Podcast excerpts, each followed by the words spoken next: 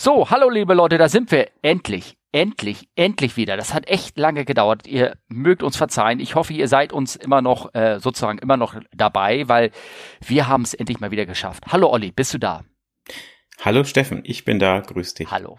Weißt du, was jetzt gerade ist? Also wir nehmen gerade Folgendes auf, nämlich die Folge 10 von dem ähm, Podcast Come Fly With Us den wir ja hobbymäßig betreiben. Ich habe ja mittlerweile mitbekommen, wir sind auch in Konkurrenz mit einem offiziellen ersten deutschen Luftfahrt-Podcast. Äh, Podcast. Hast du davon gehört? Podcast. Ich habe davon gehört. Äh, ich muss zugeben, ich habe noch nicht reingehört, aber ich weiß gar nicht, ob es wirklich Konkurrenz ist. Also davon ab, ich finde ja bei Podcasts so richtig Konkurrenz gibt's ja nicht. Ich finde, ähm, jeder, der sowas äh, selber produziert und macht, das, ähm, ich finde das toll. Ja. Also ähm, mehr machen. Ähm, Gefällt mir sehr. Genau. Ähm, zu der, zu der, äh, wir haben schon lange nicht mehr aufgenommen, bevor ihr den Steffen, der ja viel aktiver bei Twitter ist als ich, ähm, bevor ihr den immer ähm, wüst beschimpft, dass der hier, also es ist nicht passiert, aber nicht, dass es vorkommt, dass wir hier keine Aufnahme gemacht haben. Ähm, das ist tatsächlich meine Schuld so ein bisschen. Genau, weil beschimpft ihn. Irgendwie, Leute. Genau, beschimpft, beschimpft mich. ihn. irgendwie, äh, wir wollten gestern schon aufnehmen, dann bekam ich äh, unverhofft äh, Fliegerbesuch der hier bei uns in der Gegend äh, mit seinem Flugzeug äh, runtergekommen, klingt jetzt so negativ, also gelandet ist, heile gelandet natürlich. Und äh, ja, da mussten wir schon wieder verschieben. Und ich musste den Steffen schon wieder hinhalten. Ja, das äh, ist halt so. Und ich habe im Moment immer noch frei. Und irgendwie ist das so ein totaler Freizeitstress gerade bei mir. Das ist doch gut. Und vor allen Dingen, welch ein schöneres schöneren Grund, äh, etwas abzusagen, als ein Flugzeug, äh, Flugzeug angucken, anfassen, kann es überhaupt geben, oder? Genau. Ja, also finde ich. Ja, das hätte ich mal, das hätte ich mal bringen sollen gestern Abend. Ja. Das wäre dann noch viel besser gewesen. Genau. Ähm, Ach, zum schön. Zeitpunkt, also wann diese Aufnahme gemacht worden ist, Denksportabgabe, in äh, fünf Stunden beginnt eine totale Sonnenfinsternis. Leider ist sie nicht hier sichtbar, sondern äh, ich glaube irgendwo in äh, in äh, Südamerika. Also da kann sich dann jemand schon vielleicht ausrechnen, wann diese Aufnahme äh, gemacht worden ist im Juli. Genau. Ich, da könnte man einen Wettbewerb draus machen, ne? aber da müssen wir uns wieder Preise ausdenken. Genau. Auch doof irgendwie. Hm. Ähm, wir, wir legen einfach mal los, oder? Ja, genau. würde ich sagen. Ich muss mich jetzt erstmal entschuldigen. Also du hast dich jetzt gerade entschuldigt. Jetzt entschuldige ich mich und zwar bei Frank, weil der hat natürlich einen konstruktiven Hin Hinweis gegeben über Twitter, über äh, die schlechte Qualität der letzten Folge. Aus dem Bauch raus muss ich sagen, es wird jetzt, glaube ich, besser sein, deutlich besser, weil ich höre selber kein Knistern, alles ist gut. Und er hat uns Studio Link vorgeschlagen, wir sollen das doch endlich mal benutzen. Und da wollte ich nochmal erwähnen, wir tun es die ganze Zeit. Nur letztes Mal war einfach irgendwas kaputt. Jetzt ist aber alles. Wobei eben hast du auch schon so zehn Sekunden lang geknistert. Ich hoffe, das war nur bei mir. Äh, ja. ja, aber diesmal höre ich mich nicht knistern. Also ich hoffe, dass das okay. Aber man weiß ja nie, das ist exakt dieselbe Location, die wir jetzt, also wo ich jetzt bin und diese furchtbare Aufnahme gemacht habe, nämlich ich bin gerade in München. Das mag vielleicht einiges erklären, ja. wer weiß. Und heute Morgen saß ich, na, ich will das gar nicht erzählen. Also legen wir weiter. Wir bleiben beim, beim Fliegerthema, ne? oder?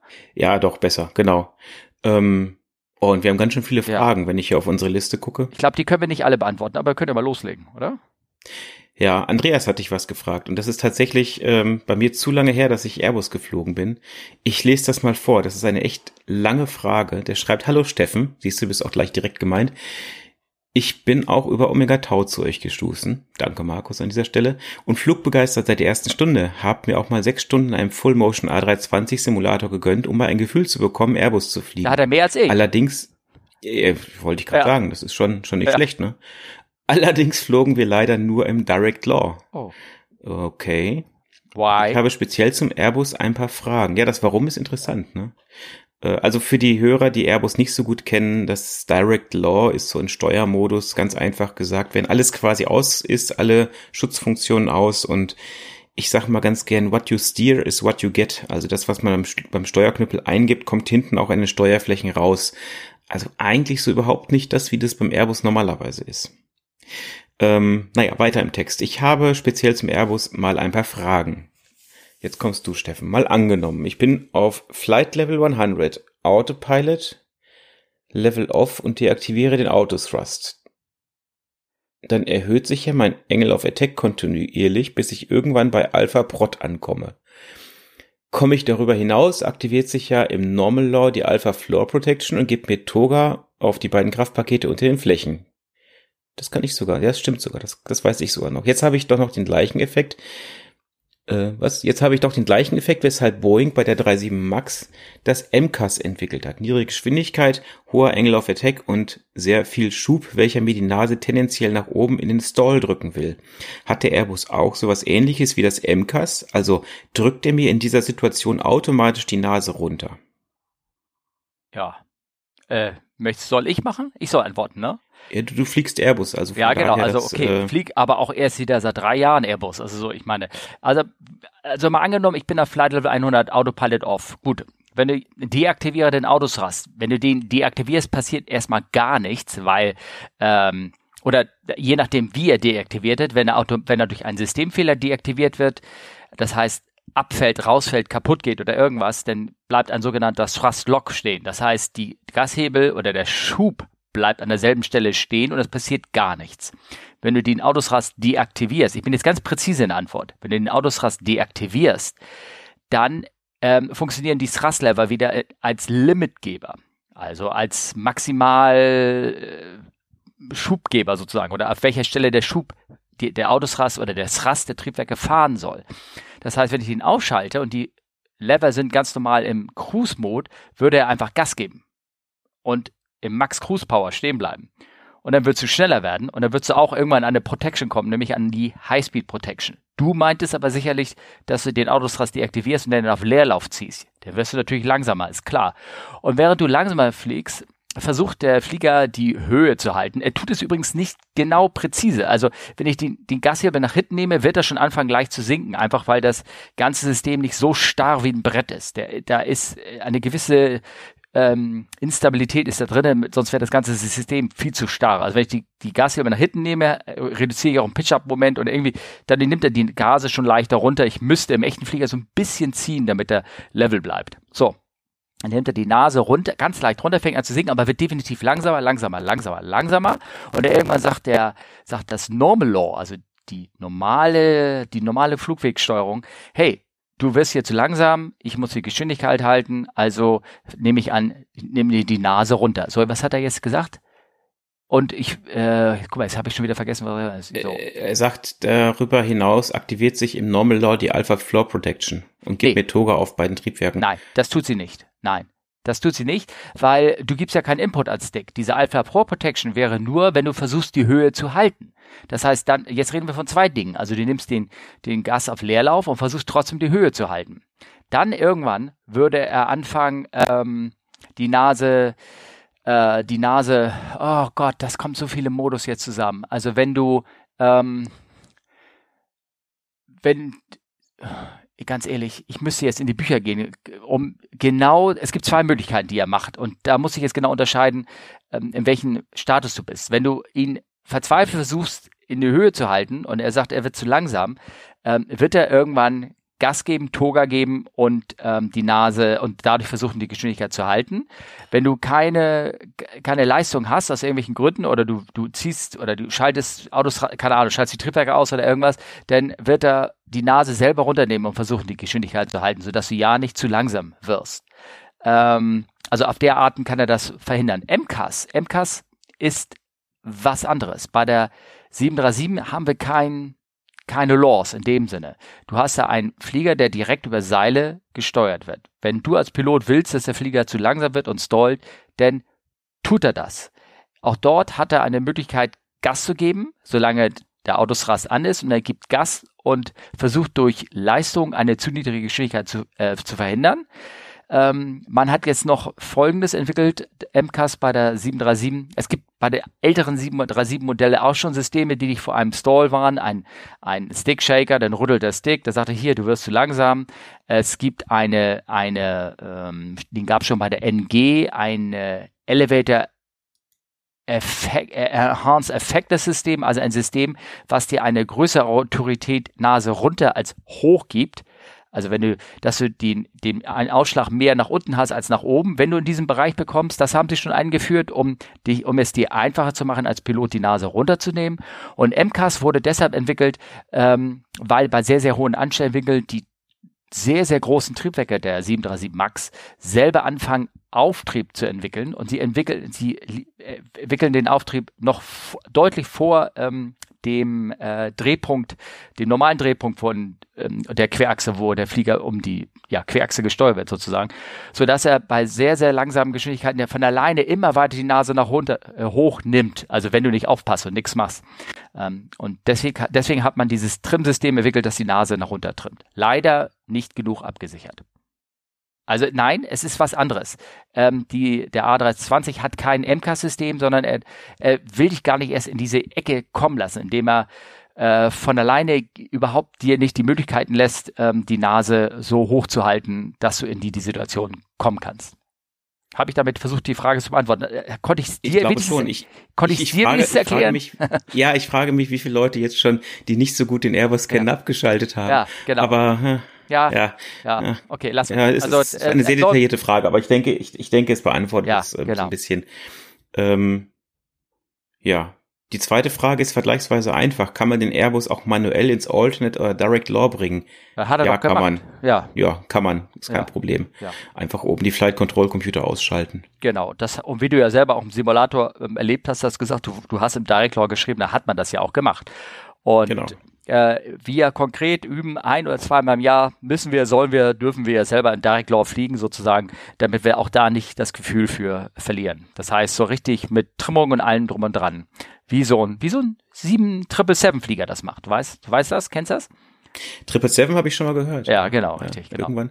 Und die dritte Frage vom Andreas, ich, ich mach mal gerade ein bisschen weiter. Ist es wirklich möglich, mit dem Mechanical Backup ausreichend gut zu fliegen und zu landen? Wird sowas im Simulator auch mal geübt? Meint er jetzt das von der 3.7 oder meint er jetzt das vom, Ich gehe jetzt mal, ich gehe jetzt mal vom 320 aus, oder?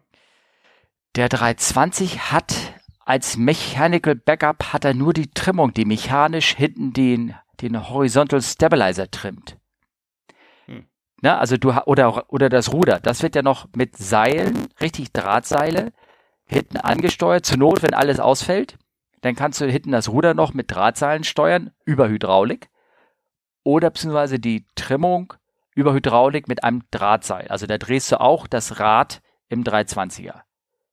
Die 3.7, da kannst du zusätzlich zu dem, was ich gerade gesagt habe, also mit oder ohne Hydraulik, kannst du ähm, auch die Ailerons, also die Querruder, mechanisch mit Seilen steuern. Und ähm, ich denke, es wird alles beides gemacht. Bei der 3.7 bestimmt deutlich höher, weil das ähm, aus ein, ja, eine, eine, wenn beide Hydrauliksysteme ausfallen, dann wird das trainiert, dass du damit halt auch fliegen kannst. Hm. Hm. Wir, also im 380 gibt es kein Mechanical Backup mehr. Da ist nur Ja, Seven, Triple Seven hat tatsächlich zwei, äh, zwei Spoilers, die mechanisch angesteuert sind. Das ist aber mehr so, um den Flieger noch kurz auf, ja, auf eine richtige Richtung zu halten, bis alles an Notsystemen angesprungen ist. Also das, das braucht man eigentlich auch nicht. Nee, nee, nee, das ist alles nur Rudimentärsysteme. Die Flieger sind zu groß, dass man da mechanisch noch viel machen kann. Ne? Das, Ach komm, wie in den Filmen, wo beide Piloten vorne sitzen und mit letzter Kraft den Flieger hoch. Okay, ja, lass vergessen wir es. Okay, Ähm, genau, Fliegergrüße aus Rosenheim, äh, Andreas. Genau. Da steht noch PS, eine Folge über das Airpower dieses Jahr am Fliegerhorst in Zeltwig wäre klasse. Asche über mein Haupt. Ich weiß doch nicht mal, was das ist. Was? Nein. Dann musst du das aber mal ganz schnell googeln. Oh. Warte. Ich soll ich dir mal einen Link raussuchen? Ja, äh, leg, ihr legt mir raus und dann ähm, ähm, tue ich das in die Show los. How about that? Sehr gute Ja. Idee. Oh. Also das ist eine, eine sehr, sehr tolle Veranstaltung. Ähm, Im September ist das. Hm. In, äh, ist eine Flugshow vom österreichischen Bundesheer, Red Bull und so weiter und äh, sehr lohnenswert. Okay. Ah. Mit anderen Worten, du warst schon mal da. Nein, ich habe nur davon gehört, dass es sehr lohnenswert ist. Okay. Hm, Äh, ach so, okay. Ja, Ah, ja. okay. Nice try. nice Ja. try, ne? Mhm, Der war voll. wirklich gut. ja. Tatsächlich, ähm, dieses Mal, ich werde garantiert nicht da sein, an dem Wochenende bin ich auf einer Feier, einer Hochzeit. Also von daher, ich äh, wird da leider keine Chance zu. Also ich bin leider innerlich total zerrissen, weil ich hätte die Möglichkeit gehabt, mit einem Kumpel nach Oshkosh reinzufliegen. Dieses Jahr jetzt und ich hätte sogar frei gehabt, aber ich kann meine Familie nicht alleine lassen. Family comes first. Tja, Tja. so ist das. Ja. Also muss ich das irgendwie anders planen. Na? Nächstes Jahr. Nächstes Jahr. dahin. Inshallah. Schauen wir mal. Genau. Na? Ah, nächste Frage. Christian. Alter Kollege, nein, also alter Bekannter. Der hat mal wieder eine Frage gestellt. Und zwar, ich finde den ersten Satz. Moin, werte Kapitäne. Ja, ich habe mich richtig äh, gebauchpinselt gefühlt. Danke, Christian, aber sorry, mir fehlt da ein Streifen. Oh. Okay. Tja, Kommt aber noch. hoffentlich. Ja. Ja, ja gut. Äh, kurze Frage zu ähm, äh, größer 45 Grad Celsius in Delhi. Sind solche Temperaturen schon irgendwelche signifikanten Begrenzungen in der Triebwerksleistung zu beachten? Oder ist das alles noch im normalen Rahmen? Anders gefragt, passiert es in der Praxis, dass entschieden werden muss, man kann nur x Passagiere befördern, x Tonnen Fracht laden, weil es auf der Strecke mit diesen Ausweichflughäfen sonst mit dem Sprit eng wird? Oder der Flieger für gegebene Triebwerksleistungsbahnlänge zu schwer würde? Ja, kann Ja. man ganz einfach mit Ja beantworten, Ja, nächste. Frage. Nein, ähm, Eigentlich immer. Äh, ne? absolut, Also- absolut. Also was, was ist normaler Rahmen? Das ist immer die Frage. Aber wir müssen ja für jeden Staat auch berechnen, ähm, wie sieht das aus mit der Landedistanz, äh, mit der Startdistanz für die Temperatur, Luftdruck, Wind auf genau der spezifischen Bahn in die Richtung. Und äh, ja, natürlich, ähm, da muss man einiges beachten. Ähm, beispielsweise, um mal Gust noch bei der Fracht zu bleiben, wenn wir aus Shanghai zurück nach Hause fliegen, dann ist es gerade im Sommer bei so 35, 36 Grad ähm, durchaus üblich, dass wir wirklich mit dem maximalen Takeoff-Weight starten, beziehungsweise dann auch mal Fracht stehen lassen müssen, weil es dann doch vom Wind dann doch nicht mehr passt. Zum Beispiel, wenn man dann doch mal mit Rückenwind starten muss oder man braucht doch ein bisschen mehr Sprit. Ähm, ja, klar, da wird ausgeladen. Das äh, ist natürlich nicht schön, aber ähm, nicht vermeidbar. Und je nachdem, wo man ist, jetzt in Delhi ist es zwar sehr, sehr warm, aber ich sag mal, ja, der Flug sind irgendwie rund acht Stunden. Ich sag mal, da kommt man nicht so oft dran. Wenn man jetzt beispielsweise mal Mexico City betrachtet, welches ja nicht nur warm ist, sondern auch sehr, sehr hoch, ist man da schon sehr, sehr stark eingeschränkt, ja. Genau, das ist die Kombination aus allen möglichen Dingen, die dem Flieger da zu schaffen macht. Also Dichtehöhe, wie hoch der Platz ist, wie, äh, wie, wie lang die Bahn ist, spielt alles da so ein bisschen eine Rolle. Wenn, wenn es, ich glaube, das Limit generell bei vielen Fliegern ist 50 Grad, kann es sein? Dass sie sagen, okay, ab 50 Grad geht nichts mehr. Mm, kann Als- sein, ja. als, als Operational Limit, dass sie sagen, okay, hier 50 Grad kannst du nicht mehr betreiben, weil dann äh, auch das ganze Material wird langsam, also Klimaanlage und alles, das funktioniert, alles kann da einfach nicht mehr gegen ankommen. Ähm, das wird ein, ein Problem und ähm, aber ansonsten kann man eigentlich alles mit langer Bahn dann zum Beispiel erschlagen, dass man einfach sagt, okay, ich kann nicht so viel Leistung geben, aber wenn ich eine vier Kilometer lange Bahn habe, dann kriege ich das trotzdem irgendwie raus. Ne? Denn das geht dann. Ne? Ja. Ja, oder ähm, das kommt tatsächlich recht selten vor, aber wenn es jetzt zum Beispiel bei uns wirklich dringende Fracht wäre, klar, könnte man natürlich auch sagen, dann machen wir halt einen Zwischenstopp irgendwo in der Mitte. Das geht äh, natürlich auch. Genau. Es gibt manchmal noch, äh, wird es zu einem Problem sozusagen, wenn man noch zusätzliche Dinge hat, die einen beeinflussen. Also es gibt manchmal Triebwerke, die sind äh, schon temperaturlimitiert, weil die meinetwegen schon so lange am, am Triebwerk, beziehungsweise am, am Flugzeug dranhängen. Ähm, äh, will man sie nicht mehr ganz so stark belasten. Das hört sich jetzt, oh, was, wie belasten? Ist natürlich alles im sicheren Rahmen, aber man sagt dann zum Beispiel, also größer als bei Temperaturen größer als 45 Grad darfst du sie nicht mehr betreiben oder größer als 40 Grad darfst du sie nicht mehr betreiben. So und wenn du natürlich sowas hast, dann wird das ein Problem. Aber das weiß man in der Regel und dann schickt man so einen, so einen Flieger nicht dahin. Und man kann es ja auch da betreiben, nur dann ist halt wird der Verschleif noch größer. Deswegen sagt man, okay, jetzt machen wir hier einen Schluss, also nicht weiter belasten, einfach um das Triebwerk sozusagen ähm, noch länger am Flieger betreiben lassen zu können. Ja. Ja. Genau. Ja. Ähm, Ja. was, was hat er denn noch gefragt? Und natürlich, dass man, dass man immer abwägt, wie viel, äh, wie viel kann ich überhaupt auf einer Strecke mitnehmen. Das ist tägliche Flugwegplanung. Also das ähm, Hm. wird immer entschieden, wie viel Fracht kann ich auf der und der Strecke mitnehmen, wo, welches Limit habe ich zuerst, mein strukturelles Limit oder das Takeoff-Limit oder das Landelimit ist auch äh, ein Ding. Um konkret von meinem Flieger zu reden, der hat eigentlich nie irgendein Performance-Limit beim Start. Er hat nur maximal eins bei der Landung ähm, und das konkret in Delhi, aber nicht weil wegen Temperatur, sondern weil er einfach in Indien ein so weit entferntes Alternate eventuell nutzen muss, dass er noch sehr viel Sprit hat, wenn er da ankommt. Und das, das muss man beim Landegewicht ja mit berücksichtigen, sodass man eventuell beim Abflug in Deutschland Fracht rausnehmen muss, um nicht über das Landegewicht in Delhi zu kommen. Das ist ein konkretes Problem, was wir auf unserer Flotte in Delhi haben. Hm. Selten, aber okay. kommt vor. Hm. So, ja. was hat er weitergeschrieben? Und dass ein Flieger bestimmte Limits hat, ist mir natürlich klar und wahrscheinlich, eine Vermutung. Es ist bei der Fracht die Varianten in den transportierten Massen höher. Die Frage ist eher, wo spielen die eine Rolle und wann plant man, beziehungsweise sagt deine Company, Hongkong, Frankfurt kann man derzeit nur mit 100 freien Plätzen beflogen werden? Oder stellt sich so etwas vielleicht sogar manchmal erst kurzfristig heraus, weil zu warm, Einschränkung, Defekt an der Maschine oder sowas? Hm. Also du meinst, wann, wann, also was passieren kann, das ist ein ähnliches Ding wie jetzt bei der ähm, bei der Delhi-Sache, was sie gesagt hat, wir kommen hin, sehen die Flugwegplanung, es ist geplant worden, dass wir den Alternate äh, Hyderabad haben für Delhi und ähm, ich sage aber, als Pilot, als Kommandant, komme ich dahin, gucke mir die Pläne an, ich sage, sag mal, seid ihr, das möchte ich nicht, das will ich nicht, ich will nicht Hyderabad als Alternate haben, ich nehme Dubai als Alternate, dafür brauche ich mehr Alternate-Sprit, das heißt, ich werde zu schwer sein in Delhi, das heißt, wir können zwei Tonnen Fracht nicht mitnehmen und dann werden sie nicht mitgenommen. Dann Ne? Das Einmal passiert. Mit eine Zwischenfrage von mir, ganz doof, warum ist Hyderabad keine Alternate für euch? Weil meinetwegen da Gewitter sind. Ach so, meinst du? Ja, ja okay. Genau, gut. du kommst da hin und sagst du, nee, das ist mir, ich habe jetzt in Delhi Gewitter und in, in Hyderabad Gewitter, nee, das möchte ich nicht, ähm, dann nehme ich lieber Dubai. Mhm. Ja, kann passieren. Und passiert. Ach, und komm, ist ja auch Karachi ist doch auch toll, da freuen sich auch die Passagiere. Äh, Wenn die ganzen Inder in Pakistan, okay. Ja, okay, genau. Das, ähm, das glaube ich, schon das Thema, ne? Das, das geht voll in die Hose dann, ne? Ja. Ja. Ja. Äh, ansonsten, ja, ähm, wir haben bei der, bei der reinen, bei der reinen Frachtfliegerei natürlich auch ähm, Ziele oder ja, Stationen, wo die Fracht ähm, gewichts- und volumenkritisch ist. Bei der volumenkritischen ist es meistens kein Problem.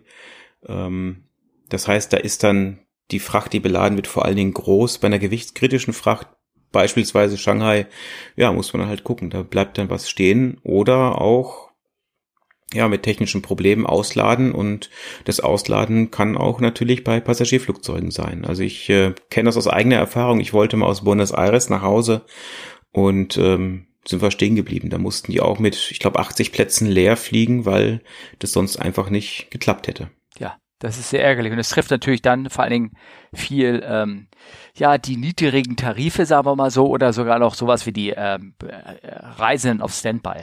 Ja.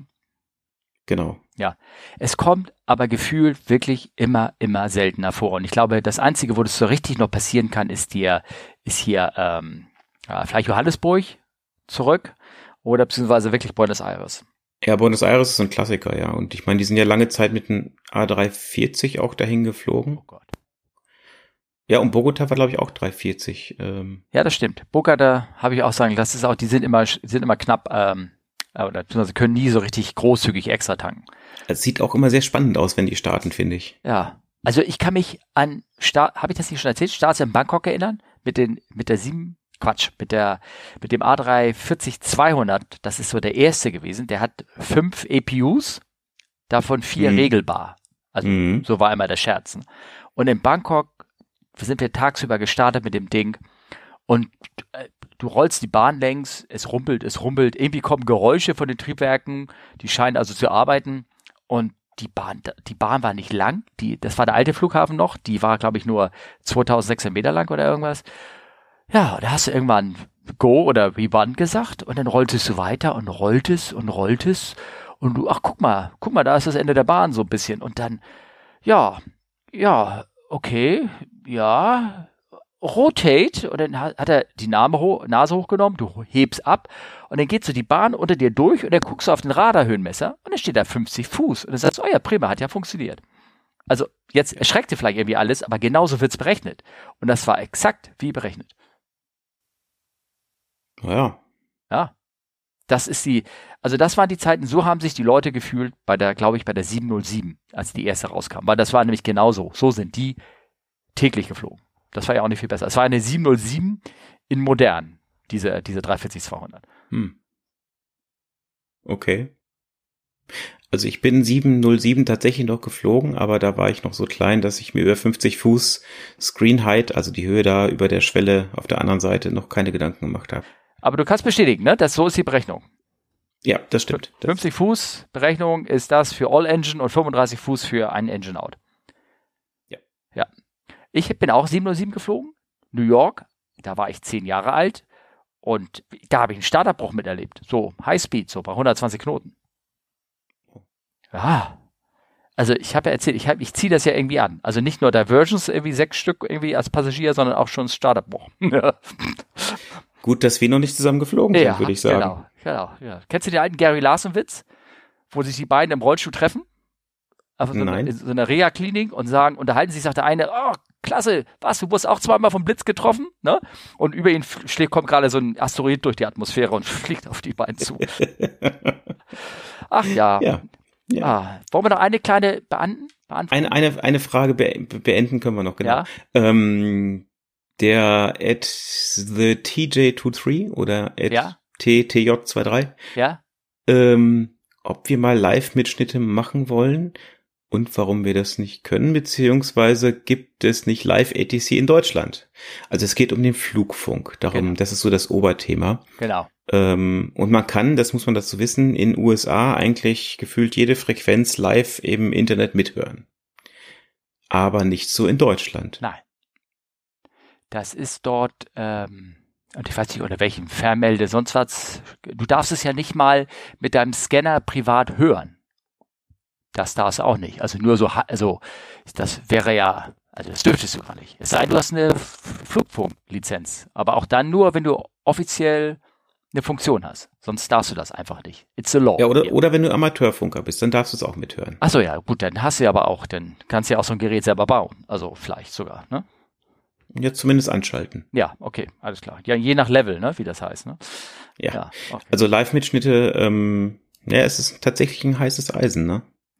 Ähm, da muss man echt aufpassen. Also in Deutschland, äh, nee, kommt man mit dem deutschen Gesetz so ein bisschen ich, wir müssen, also in ich, Bedrängnis. es gibt natürlich immer so Live-Aufzeichnungen auch von amerikanischen Aufzeichnungen und sowas. Manchmal würde ich so schon gerne so, wenn wir zu, zur nächsten Passage kommen ja gleich Neuigkeiten aus der Luftfahrt, dass man da was ein bisschen einspielt und zeigt oder irgendwas. Ich müsste mich da echt schlau machen, ob wir das ex-Deutschland in einem deutschen Podcast überhaupt machen dürfen oder sowas. Also da vielleicht Mhm. hat ja jemand eine Ahnung, dass, ob das geht oder ähm, ob man das, ob wir das machen dürfen können und können uns da helfen. Aber ansonsten nehme einfach schlichtweg davon Abstand. Abgesehen davon äh, bräuchten wir, um sozusagen das aus unserem eigenen Cockpit mitmachen zu dürfen, bräuchten wir ja praktisch ähm, äh, die Genehmigung der, der Firma. Die kriegen wir bestimmt auch, aber das ist alles umständlich, denn muss die gegengehört werden und das dauert dann Jahre. Also vergessen wir. Ja. Nee, und äh, wie der Steffen ja auch immer sagt, es ist ein privater Podcast. Genau, Und richtig. äh, von daher wollten wir oder möchten wir da die Firma eher raushalten. Genau, richtig. Ähm, ja, nee, haben wir eigentlich damit beantwortet, oder? Prima, ja, genau. Und dann vom Slider, ganz schnell. Dürft ihr eigentlich eigene Headsets anschließend mitbringen? Nein. Okay, weiter. Ähm, nein. Es haben Leute mal gemacht, weil sie echt sauer waren, dass wir keine geräuschkompensierten hatten, aber das ist 20 Jahre her. Ähm, nein, und mittlerweile ist es auch einfach schlichtweg nicht, nicht notwendig. Ähm, genau. Also ich kenne noch eine Flotte, wo das zum Teil noch gemacht wird, aber es ist tatsächlich verboten, weil die Headsets müssen Luftfahrt zugelassen sein und auch wohl für das Flugzeug. Da bin ich jetzt aber nicht 100% sicher und es ist aber explizit nach Dienstanweisung verboten. Von Ja. daher, nee, geht nicht. Genau. Weil die, ein Teil zum Beispiel ist wegen der Zulassung, es muss sichergestellt sein, dass Warntöne mit so und so viel Dezibel durch den Kopfhörer, durch die Geräuschdämpfung mit durchkommen. Schlichtweg. Ja. Und das muss zertifiziert sein und alles was zertifiziert und dann kannst du gleich schon einen Schritt- einen Schritt zurückgehen und sagen, okay, lassen wir das, weil das wird zu teuer. Ne? Genau. Und die Frage vom Slider war das übrigens. Das war dann, würde ich sagen, für heute erstmal die letzte. Genau. Es gibt aber gute Neuigkeiten aus der Luftfahrt. Schieß los. Und zwar, ich hatte doch letztes Mal, vielleicht könnt ihr euch noch erinnern, letzte Folge darauf hingewiesen, welche Energie und Kraft und Tests und alles man darauf hingewiesen, hin, äh, hingearbeitet hat, um Teile von dem explodierten, ich benutze mal dieses Bildschlagzeilenwort, explodierten Triebwerk der Air France 66, dem A380, ähm, zu machen, der über Grönland sein Triebwerk verloren hat, sozusagen, oder Teile davon. Und man hat mhm. jetzt echt Sachen gefunden. In drei Meter Tiefe äh, hat man ein Drittel der Disk, dieser Harddisk, die man so sehentlich gesucht hat, hat man tatsächlich jetzt gefunden und ausgegraben und kann jetzt an dem Teil untersuchen. Mal sehen, ob sie noch mehr finden. Also es ja. lohnt sich manchmal gründlich zu suchen. Ja. Und zu der Suchaktion haben wir das letzte Mal auch schon erzählt, äh, ein bisschen dazu. Guckt euch das mal an. Ähm, Steffen baut das noch in die Show Notes, denke ich, ein. Also die haben da einen Aufwand getrieben, das ist unvorstellbar. Ja. Genau. Ähm. Ich, ich hau das auch noch mal rein in die in die Shownotes, weil das wirklich äh, äh Wahnsinn. Und es freut mich auch, dass da irgendwie, dass es auch geworden ist, ähm, dass man da was gefunden hat. Das, ja, das ich finde, finde das schön. Genau. Ähm, ich habe da noch ein anderes Kapitel da reingehauen, das habe ich reingetan jetzt hier. Ein äh, Bericht aus der, aus der Tribune, da geht es darum, dass ein, ich frage mich allerdings, wie das passieren kann, dass ein, ein weiblicher Gast hat außersehen eine Passagiertür bei einem Pakistan Airways Flight geöffnet. Ähm, ich glaube ex-Manchester oder sowas war das. Und ähm, hat äh, die Tür geöffnet, um, ähm, äh, weil er eigentlich wollte sie auf Klo gehen und hat die falsche Tür geöffnet. So, jetzt habe ich es endlich hingekriegt. Und ähm, dabei ist die Rutsche rausgegangen und ähm, also die waren noch am, am Boden, muss ja, man dazu sagen. Ne? Genau, die waren noch am Boden. So, und ich mich, ich mich freut es, weil ähm, ähm, es gibt ja diese, diesen anderen Podcast in Amerika, APG heißt er, Airline Pilot Guy, den, den höre ich so manchmal so halb rein und es freut mich immer, wenn ich, wenn ich eine Erklärung für etwas habe, was die nicht haben. und äh, die haben, die haben sich darüber gewundert, die haben gesagt, da steht drin im Artikel, und 37 Passagiere mussten äh, oder äh, ausgeladen werden. So, und haben sich gesagt, was? In der 777 nur 37 Passagiere drinne. Ich glaube, die haben das falsch gelesen. Weißt du? Kannst du das dir vorstellen? Ich auch. Du weißt, wie das gemeint ist, ne? Ja, ich denke schon. Sogar als als Frachterpilot. Ja. Ähm, tatsächlich braucht man pro funktionierenden Not Klammern Ausgang ähm, kann man so und so viele Passagiere einladen. Ich glaube 50 war das, oder? Irgendwas hängt vom da. Flugzeugtyp ab und hängt von der Mel ab. Es ist unheimlich. Ach so. Und ja, also es kann manchmal. Also, also ja. Fakt ist, es muss immer, ähm, es muss immer gewährleistet sein, dass das Flugzeug mit den Notausgängen innerhalb von 90 Sekunden oder so evakuiert werden muss. Und wenn dann halt mal ein Notausgang äh, nicht funktioniert, was er da ganz klar nicht mehr tut, weil die Rutsche ist abgeblasen, also die wurde aufgeblasen, die kann man natürlich nicht wieder so einpacken und die Tür muss ja verschlossen deaktiviert werden und dann funktioniert das halt nicht mehr so mit dem Notausgang und die Tür ist blockiert. Und entsprechend gibt's dann da passende Handbücher und muss dann leider sagen, gut, äh, wir dürfen 37 Leute auswählen, die jetzt mal da bleiben. Genau. Wobei, ich muss, ich muss ja mal anmerken, das ist, das ist natürlich schon auch so ein bisschen, also Tribune ja. ist ja eigentlich, denke ich mal, ein, ein, ein Medium, was ja eigentlich ganz gut ist. Aber warum müssen sie denn unbedingt reinschreiben, dass es eine Frau ist? Das ist doch schon so wieder so ein bisschen ein Euro in die Macho-Kasse, oder? Ja. ja, okay, hast du auch wieder recht. Ne? Also, hm, sorry. Ja, also, immerhin hat, ist sie intelligent genug, eine Notausgangstür zu öffnen. Ich meine, hast du mal über, also Kollegen erzählen immer von den spannenden Geschichten, dass es anscheinend viel schwieriger ist, in eine Toilettentür reinzukommen. Also das, das geht ja schon wieder so in Stories aus der Kabine, aber äh, sie erzählen manchmal, dass die Leute, stehen sie da auf ihrem Jumpseat oder sitzen auf ihrem Jumpseat und kommt ein Passagier rein und will in die Toilette stehen dann ist da so ein Grund, also manche funktionieren, da musst du ziehen und manche musst du drücken. Meistens sind es so Klappfalltüren, die aufgehen, die man ziehen oder drücken muss. Die sind, ich gebe zu, jede Tür ist da irgendwie so ein bisschen anders. Manche sind auch einfach nur ein Türhebel, den man runterdrückt und die Tür wie zu Hause meistens nach außen öffnet. So, aber wenn es diese anderen Türen sind, die die, die Faltmechanismen haben, dann, dann, dann stehen sie davor, dann gucken sie. Dann ist da, steht groß dran, Push, man wird natürlich gezogen, ist klar dann wird, dann werden oftmals diese, da wird dann der Hebel hochgehoben. Manchmal wird auch der Aschenbecher, bei manchen Türen sitzt draußen dran noch ein Aschenbecher, so aus alten Zeiten. Da wird der Aschenbecher herausgezogen. Ob das irgendwie der Verschluss ist, ist herrlich. Also du, man, man kann da echt manchmal gucken, die stehen in der Tür so drei Minuten lang und versuchen da reinzukommen bis sie feststellen, es geht gar nicht, weil auch vielleicht ist das jemand schon drin und ist besetzt. naja, auf jeden Fall. Ähm, aber hier hat sich jemand geschafft, eine Passagiertür, eine, eine, also eine echte große Tür aufzumachen. Und das finde ich doch schon eine, das vielleicht, also vielleicht will man da betonen, das kann nur eine Frau. Oder so. Ich finde es auch sehr lustig. Also es ist äh, tribune.com.pk, also es ist eine pakistanische Seite. Ja. Und lustigerweise, sie haben halt ähm, entsprechend auch ein, also so, so Subcontent, wo sie auf andere Artikel ver verlinken. Und wenn man sich so das Layout anguckt, da ist natürlich dieser, diese Headline mit Passenger Mistakes Exit Door for Toilet on PIA Flight und dann irgendwo mittendrin Passengers Protest Substandard Food on National Airline. Also wenn man es so überfliegt, denkt man, die Dame ist einfach rausgelaufen, weil das Essen so schlecht ist. Ja, das kann sein. Vielleicht, ja, vielleicht war es ja keine Pakistani oder sowas. Äh, naja, egal. Ist egal, lassen wir das. Ja.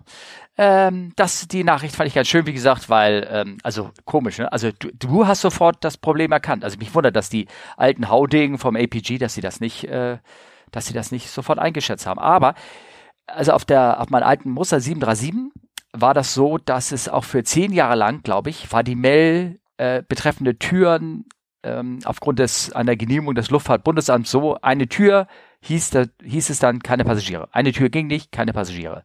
Und dann wurde es wieder geändert und dann ging es auf einmal wieder. Vielleicht haben die ähnliche, kennen die das nur mhm. so in mhm. der Art, die, die Herren, die da dort im Podcast machen und Damen. Also, wer weiß. Ja, ja. ja. Mag sein, ja. Okay. Ähm, noch Zeit für das letzte, also das ist so die 737, was ich habe mal aufgeschrieben, Muskelkraft versus neue Boeings und Airbus. Weißt du, was ich damit meine? Nee. Nee, also im Zuge dieser ganzen 737 MAX-Geschichte, ähm, über MCAS haben wir ja schon geredet und die ganzen Implikationen und da wollen wir auch gar nicht drüber spekulieren, wie das irgendwie ausgeht oder irgendwie sowas. Auf jeden Fall hat man jetzt irgendwie äh, im, im Zuge der ganzen Sache mal geguckt, sag mal, wie viel Kraft muss man denn so im manuellen Betrieb ähm, aufbringen, um äh, eine 737 zu bedienen, wenn da die Hydraulik ausgefallen ist oder die Trimmung zu bedienen. Und mhm. ähm, da hieß es dann, jetzt müssen irgendwie Piloten, Tinnen, Ten jetzt ab sofort immer auch äh, in den Gym gehen, um den Flieger zu fliegen. Was hältst du davon? Oder wie ist bei oh. dir? Also bei mir persönlich, ich könnte mal wieder ein bisschen mehr Sport machen. Ich sage jetzt nichts dazu. ich habe tatsächlich aus Spaß mal den Ver Verbesserungsvorschlag eingereicht, dass die Firma uns ähm, ähm, kostenlosen ähm, Fitnessstudio-Accounts, wollte ich gerade sagen, gibt, also äh, Mitgliedschaften. Steffen? Ja, ich höre das zu. Du, du ja. schweigst so, ich, weil ich ja. bin so. Ähm, ja, ich ich, ich habe überlegt, ich habe ich hab, ich hab vorgeschlagen, gesagt, wie sieht's aus, liebe Firma? Äh, gebt uns doch kostenlose Mitgliedschaften im Fitnessstudio. Und wenn wir pro Jahr ein Kilo abnehmen, wenn man das mal hochrechnet auf den gespart, auf das gesparte Kerosin, auf die gesamte Belegschaft, habt ihr das zehnmal wieder raus. Also ich hätte da einen besseren Vorschlag. Wir sparen einfach das Crewessen ein und dann nimmst du auch an Bord, dann erreichen wir selben Effekt und haben zweimal gespart. Ich bin jetzt Erzähl der. Das, ich hoffe, ich hoffe, dass mein Chef nicht hört. Ja. Das hier mithört. Der, der macht das sofort, meinst du, ne? Äh, nein, glaube ich nicht. Äh, nee, glaube ich wirklich nicht. Aber ähm, das, jetzt mal ernsthaft, ich meine, würde man die Piloten ins Fitnessstudio äh, schicken und jedes Jahr so, man soll ja langsam abnehmen, ein Jahr, ein Kilo pro Jahr, dann würde man nach fünf Jahren richtig Geld sparen. Also jeden Flug, am Ende dieser fünf Jahreszeit würden wir zehn Kilo sparen ja. Und wenn du das mal hochrechnest, ja. das ist richtig, das ist richtig Kerosin. Ja. Also dieser, die CO2-Bilanz ist da wirklich richtig toll. Ja, also bei Crew kann man das machen, bei den Gästen kann man das nicht, das wäre ja diskriminierend. Das stimmt. Ja. Habe ich dir mal erzählt von der, von der, von dem, von dem Passagier, den wir auf dem Stretcher hatten, die Dame. Also das war eine, eine Dame, die, die hatte Herzprobleme und alles Mögliche und die wurde in einem Stretcher. Du weißt, was ein Stretcher ist, ne? Ich weiß, das ist schon deine kleine, kleine Überleitung zur kleinen Geschichte, oder? Hm, können wir gerne draus machen, aber das ist so ein bisschen so, so was, mit dem wir Piloten so ein bisschen zu kämpfen haben. Ähm, also die Dame wurde, flog von Mailand nach Frankfurt in Begleitung eines Arztes, ähm, auch einer Dame. Und die, die war die war sehr groß, um das mal so zu formulieren. Und die haben mhm. echt Mühe gehabt, die an Bord zu bringen. Also nicht, dass wir als Crew behelfen mussten, aber die waren überfordert, auch mit dem, das war neues Personal. Also ich habe dir erstmal gezeigt, dass man, wie man ähm, überhaupt jemanden an Stretcher an Bord bringt, nämlich praktischerweise auf einen Trolley hebt, also einen großen Trolley, und den Trolley dann mit dem Stretcher durch den engen Gang schiebt, weil dann braucht, kann man, kann man tragen, wie gesagt. Und ähm, äh, dann habe ich so ein bisschen auf die Unterlagen geguckt und da stand auch drauf, wie groß diese Dame war. Sie war nämlich 120 Kilo groß. Und ähm, äh, also man hat sie dann festgemacht, alles mögliche, Stretcher, Stretcher, da werden hinten Sitz rein blockiert, äh, äh, Stangen und alles mögliche eingebaut, um diesen Stretcher zu supporten. Dann sind wir nach Frankfurt geflogen und dann habe ich äh, schon hingeschrieben, Telex sagt, Leute, bitte schickt uns mehr als das normale Team, um die Dame abzuholen. Und die hatten wohl gerade irgendwie sechs junge Feuerwehrmänner in der Ausbildung. Die haben sie, da, haben sie aus, dem, aus dem Flieger wieder rausgebracht. Recht flott, das ging dann ganz gut. Ne? Aber dann habe ich auch gleichzeitig mal gefragt, ähm, wie schwer darf jemand denn sein auf so einem Stretcher? Und rate mal, was da rauskam. Äh, 120 Kilo? Ist das nicht ein Zufall? Dass das Mensch. so genau übereinander übereingestimmt ist. Ich habe gesagt, ja. das ist schon toll, wie sie das machen. Also ja, das ja. war, war wirklich beeindruckend, muss ich sagen. Aus Mailand, sagtest du, ne? Ja, genau. Ja, also da komme ich dann mal zu meiner kleinen lustigen Geschichte. Ja, mach die mal. Ich äh, bin ja früher auch ähm, Leute durch die Gegend geflogen von einer Touristik-Airline und da sind wir immer nach Rom geflogen. Und äh, Rom hat natürlich wie viele große Städte auch ein Problem mit Landerichtungen. Ne? Man soll ja mal gegen den Wind landen. Das stört natürlich die Leute, die da drunter wohnen.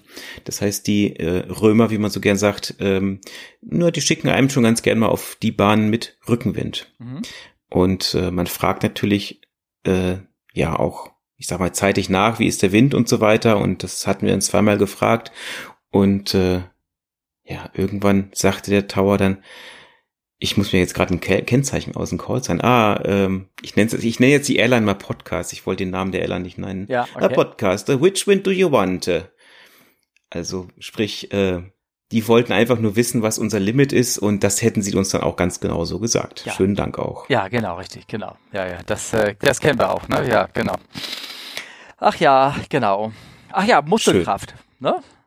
Äh, ja, genau. Ich, ich weiß ja, ob wir da jetzt noch viel erzählen wollen. Auf jeden Fall hat man halt festgestellt, dass, ähm, ich glaube hier, äh, dass, dass man halt für eine 3.7, aber auch für andere Flugzeuge, auch für den Airbus und sowas, braucht man Kraft bei, bei Airbus und bei Boeing bestimmt fürs Ruder, dass man da ordentlich reintreten mhm. muss. Das ist immer noch relativ schwergängig. Ähm, also um es auf die Dauer lange über Stunden auszuhalten, das glaube ich, dafür sind die Dinger zu schwer gemacht. Also das ist mhm. auch nicht dafür gebaut. Aber bei der 3.7 braucht man halt noch, ähm, ich, ich will das so ein bisschen aufklären, nicht, dass die Leute sagen, oh Gott, ist das denn so schwer, weil ich wurde diese Fragen gestellt. Wenn man bei der 3.7 die Hydraulik komplett ausstellt, kann man den Flieger immer noch steuern über Seile. Und das ist, man muss da schon richtig reinarbeiten und man, da wird einem warm dabei. Aber man auch dort kann man den Flieger in Trim halten und dadurch fliegt er dann sozusagen auch stabilisiert im Flug selber und man kann es durch kurze gehackte Input kann man immer so Impulse geben und dann braucht man gar nicht so viel Kraft. Worauf die im Artikel rauf rankommen, dass halt diese Trimmung, dass die, dass man dort das Trimmrad über die Zeit immer ein bisschen kleiner gemacht hat, so dass man die Trimmkräfte, die man da aufbringen muss, ähm, immer stärker geworden sind. Und ich weiß nicht, warum die das gemacht haben. Also vielleicht um auch Gewicht zu reduzieren oder weil man sich fe immer festgestellt hat, dass das, das geht ja und wir haben Subsysteme, die das unterstützen und so. Also wir haben hier so ein bisschen die Sachen gegeneinander ausgespielt. Nämlich einmal die Tatsache, dass man ähm, ähm, dass wenn es dann schief geht, man viel Kraft braucht und gleichzeitig einem den Hebel weggenommen, um diese Kraft dann aufzubringen. Also ich weiß nicht, was da gelaufen ist. Es mhm. hört sich alles ein bisschen, echt ein bisschen komisch an, was sie da gemacht haben. Also ich bin mal gespannt, ob, wenn die 3.7 aus dem Desaster rauskommt, und das denke ich, das wird sie, ob sie dann immer noch 737 Max heißen wird oder dann irgendwie einen anderen Namen kriegt. Was meinst du? Ja, Trump hat das doch schon vorgeschlagen, dann muss Ach, das doch richtig sein. Oh. Ja, ja, der hat das irgendwann mal. Die 737 Trump. Ja. Ja. Äh, wie, wie, ja, ja. Wir great. leiten dann wieder politisch ab. Ja, ja okay, make, lassen wir das. Okay. Make nee. going great again. Ja, sag mal, Ahnung. hast, ich, ich, ich wechsle das Thema. Weißt du, wie man Flugangst besiegen kann. Nein, ich merke schon. Schweigen, du hast es immer noch nicht geschafft. Nee. Dann empfehle ich dir folgendes, weil ich, wir hatten nämlich jetzt eine Passagiere ähm, am Bord, die saß sogar in der Business Class, die hatte so ein so ein Omelett, nicht ein Omelett, ein Amulett, Omelett, aber die, und zwar in so in Form einer Tiara oder wie nennt man das? Also es gibt ja so manche, ich glaube, die waren in den 20ern der 9, des letzten Jahrhunderts waren die so beliebt. Das waren so Amulette, die man auf der Stirn getragen hat. Weißt du, so eine kleine Kette um die Stirn rum und dann hing über der Nase hing so ein kleines Amulett oder irgendwas, so, so ein Schmuckstück. Ne? Ja, ich google's gerade mal. Ja, also sowas, ne? Und ähm, so, und die hatte sowas, und zwar mit einem kleinen Horn drauf. Und dieses Horn, das sah schon so komisch aus. Und sie sagt, ah, nice. Und what, haben die Kollegen sie angesprochen, what, what a nice thing you have. Das ist ja, wenn ich jemand anspricht, sagt, Mensch, das sieht ja hübsch aus, heißt in Wirklichkeit, oh, was hast ja. du denn da? Also, ja. die haben sie angesprochen und die meinte so, ja, it's nice, it helps me, you know, for my afraid for, for flying, you know. Und äh, also Leute, wenn ihr immer noch Flugangst habt, nachdem ihr diesen tollen Podcast gehört habt, was ich durchaus verstehen kann, dann nehmt euch so ein Amulett mit so einem Horn auf der Stirn und das hilft. Garantiert. Kann oh, man ja. bestimmt kaufen. Ich verkaufe es euch dann auch für 10.000 Euro, mindestens. Genau, bald erhältlich ja. im äh, Kampflager Online-Shop. genau. Ach ja, gut. Und äh, dann habe ich noch eine Frage an dich. Und zwar, ähm, kennst du den Unterschied zwischen Baggett's Dog und Cargo-Katzen? Baggage Dogs und Cargo Katzen. Ja. Also ich würde, ich würde jetzt raten, dass die Baggage Dogs diese Handtaschenhunde sind, die man mit in die Kabine nehmen darf. Und da das Ganze wohl für Katzen nicht gilt, landen die im Frachtraum. Du kannst auch Ka äh, Katzen mit an Bord nehmen. Das geht. Ja, es gibt auch Leute, die haben schon einen Esel als Emotional Support Animal mitgenommen. Ja, ja, ja, ja, das ist ein schönes Thema. Können wir lange darüber reden, glaube ich. Nee, also ich fand Cargo-Katzen, Cargo, ich fand das einfach toll. Also ich habe den die, unseren Rampagenten gefragt und gesagt, nein, die waren beide unten im Frachtraum. Also die Cargo-Katze kam nur aus dem Cargo-Bereich. Also die wurde irgendwie als Fracht aufgegeben. Ja. Wahrscheinlich irgendwie als Frachtgut, um irgendwo hingeschickt zu werden. Und der Baggage Dog sind Leute, also Baggage, es gibt vielleicht auch Baggage-Katzen, die sind diejenigen, die, die du mit dem Handgepäck als also mit Gepäck beim Schalter aufgibst. Also nur so, mhm. was es für tolle Worte im, äh, in der Luftfahrt gibt. Ja, traurigerweise muss man sagen, es gab sogar mal einen Flug, wo wir tatsächlich mehrere Katzen dabei hatten. Oh. Und ähm, das hat, und ich sag ganz ehrlich, zum Glück auch ein paar Kreise gezogen, auch in sozialen Medien. Äh, das waren Laborkatzen. Oh, okay. Und dann ist der Druck halt so groß geworden, dass das nicht mehr gemacht wurde. Die wurden dann bei unserer Firma nicht mehr mitgenommen. Ja, Ende vom Lied war, die Konkurrenz hat's geflogen. Hm. Und das ist, also, ist sehr traurig. Also, ähm, also da hat man ja immer den Versuch unternommen zu sagen, nee, also das machen wir nicht. Und ja, irgendwen gibt's leider immer. Ja, war, wo hatte ich, auf meinem letzten Flug hatte ich, ähm, ich glaube, 50 Kilo Eintagsenten an Bord. Nicht, also nicht Küken, das, die wurden ja auch gerne mal als Fracht verschickt, aber Eintagsenten diesmal. Und Besser als eintags fliegen die dann alle kaputt? Okay, das war ein ja, schlechter Witz. Ja gut, so. aber du meinst die. Ja, okay. Aber ähm, also es wird immer noch viele solche Sachen verschickt und du kannst mir nicht erzählen, dass, dass, dass jemand aus Deutschland sich irgendwelche Enten holt für irgendwelche, sondern das, die werden noch für irgendwelche, naja, lassen wir das. Also der, der, das geht doch an irgendwelche Labors. Das ist der neueste oder, Schrei. Ja. ja. Ich kaufe meine Ente aus. Ja. Ja, genau. Tadschikistan, keine Ahnung. Ja gut. Ja. Ähm, ja, also wir hatten auch, ich hatte mal letztens auch wieder Berühmtheiten aber Das ist jetzt nur eine, eine Schmunzelgeschichte, die ich erzähle, wenn man sich mal so richtig alt fühlen möchte. Also wir saßen mit Kolleginnen beim beim Essen, also ne, im Layover saßen so und dann haben wir uns, haben die gesagt, ja, und morgen auf dem Rückflug haben wir Mats Hummels an Bord. Also ich kenne mich mit Fußball überhaupt nicht aus. Ich weiß aber, das ist Fußballspieler. Und ich so, ah ja, hm, okay. Und dann waren sie alle ganz begeistert. Mats Hummels und der hat ja so eine Frau, die irgendwo sehr aktiv auch in Social Media ist und sowas, keine Ahnung. Ähm, auf jeden Fall haben die darüber geschnattert und ähm, äh, ja, ist angekommen, haben wir darüber geschnattert und äh, und ich meinte, ja, und ich hatte mal Gorbatschow an Bord. Das fand ich sehr beeindruckend. Das habe ich wirklich beeindruckend, weil so, der, der kam auch rein und hat jeden die Hand geschüttelt. Ne? Und mhm. die Kollegin guckte mich an und sagte, ganz junge Kollegen, blutjung, sagte er, Gorbatschow, ja, von denen habe ich schon mal gehört. Ja, so grübelte sie nach, wer das so sein könnte. Ne? Mhm. Ähm, und ich habe das jetzt mal also unkommentiert gelassen, dass sie jetzt nicht genau wusste, wer Gorbatschow war, kann ja passieren. Aber als ich dann sagte, ach ja, und ich hatte letztens den Schauspieler an Bord, der Hodor gespielt hat. Und sie, Hodor von Game of Thrones? Oh toll, erzähl doch mal, wie war denn? Und sowas. Ich so, okay, also da habe ich schon. also Hodor ist berühmter als Gorbatschow, nur so nebenbei. Soweit ist es gekommen. Soweit ist es gekommen, aber nur bei den Kollegen. So, und jetzt eine Geschichte möchte ich noch ganz kurz, und dann können wir auch gleich aufhören, damit es nicht so lange wird. Und so, nur so, mit dem du, die, die Geschichte ist kürzlich passiert, die wurde mir auch live erzählt, und zwar, ähm, was so, was für Gäste wir an Bord haben. Und zwar, ähm, eine, eine Frau, Flug von Nizza nach Frankfurt und dann ging es weiter, ähm, ich glaube für die Dame ging es weiter nach Sao Paulo. Sie kam an Bord, die als zu spät, also man hätte beinahe ihr Koffer ausgeladen. Sie war, sie, sie lächelte glücklich, sie schwebte so über dem Boden, hatte alle Labels an, die man so kannte, also war also äh, sehr teuer gekleidet, saß auch vorne in der Business Class. Aber was immer sie gemacht hat mit ihrem Körper, also durch Einnahmen irgendwelcher Substanzen. Sie war also, sie war einfach nur glücklich. Sie schwebte dahin, setzte sich hin, schnatterte mit ihrem, mit ihrem Sitznachbarn, der gar nicht mehr wusste, warum, warum wird überhaupt angeredet. Dann versuchte sie ins Toilette zu gehen, hatte auch geschafft, die Tür aufzukriegen. Als sie raus wollte, wollte sie dann ins Cockpit gehen und versuchte immer die Cockpit-Tür aufzumachen. Dann wurde sie gesagt, nee, nee, falsche Richtung, hat man sie wieder umgedreht. Dann schwebte sie wieder leicht verträumt, verstrahlt, irgendwo nach hinten, setzte sich zu irgendjemand anders hin. So eine Dame, also, einfach, die war total desorientiert orientiert, weil sie auch voll was eingenommen hatte. Und äh, die war, aber war so glücklich und so nett und dann ist man leicht spät gelandet. Sie hatte 50 Minuten Transit, um von A-Bereich Frankfurt zum C-Bereich zu kommen. Ähm, also die Kollegen haben gesagt, wir müssen die anderen informieren, nicht dass die Situation, in der die da, was immer die da eingenommen hat, und das ist das Problem, dass viele Leute was einnehmen, wenn sie, bevor sie an Bord gehen, dass, mhm. ähm, dass die nicht irgendwann umkippt, weil aus glücklich und zugedröhnt kann ja auch sehr schnell genau das Gegenteil werden. Ne? Ähm, und da, dann Doof und nüchtern? ja, vielleicht das. Auf jeden Fall, ähm, nur so, das ist so eine Geschichte, mit wem so Crew auch zu kämpfen hat, so ein bisschen manchmal. Und dann ja. hat man also die Station und die Nachfolgecrew informiert, ja, pass mal auf, da kommt die und die und die Dame, ähm, welchem Gesundheitszustand die ist, bevor er sie mit nach Sao Paulo nimmt. Das ist ja ein längerer Flug, ne?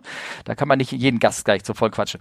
Auf der anderen Seite war man dann wieder völlig beruhigt, weil in den 50 Minuten Transit in ihrem Zustand von A zum C-Terminal zu kommen, das hat die nie und nimmer geschafft. Nie. Mhm. Ja. Ja.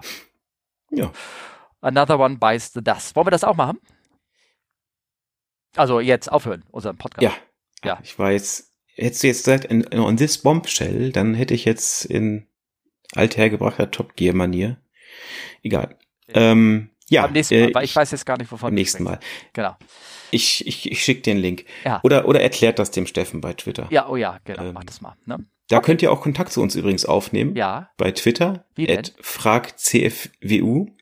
Oder ihr könnt uns eine E-Mail schreiben an, an fragen at comeflywithus.de. Oder ihr könnt, ja. was können wir noch? Das langt doch.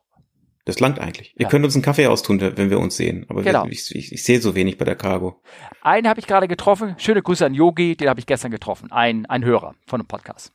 Zufällig am Gate, ja. Siehste. Ja. So bekannt bist du schon. Respekt, ne? Ja. Danke, dass ihr so lange durchgehalten ja, habt. Vielen Dank. Und ähm, ja, ich hoffe, so in zwei, drei Wochen gibt es dann mal wieder was auf die Ohren von uns. Genau. Okay. Wiedersehen. Macht's gut. Bis denn. Tschö. Tschö.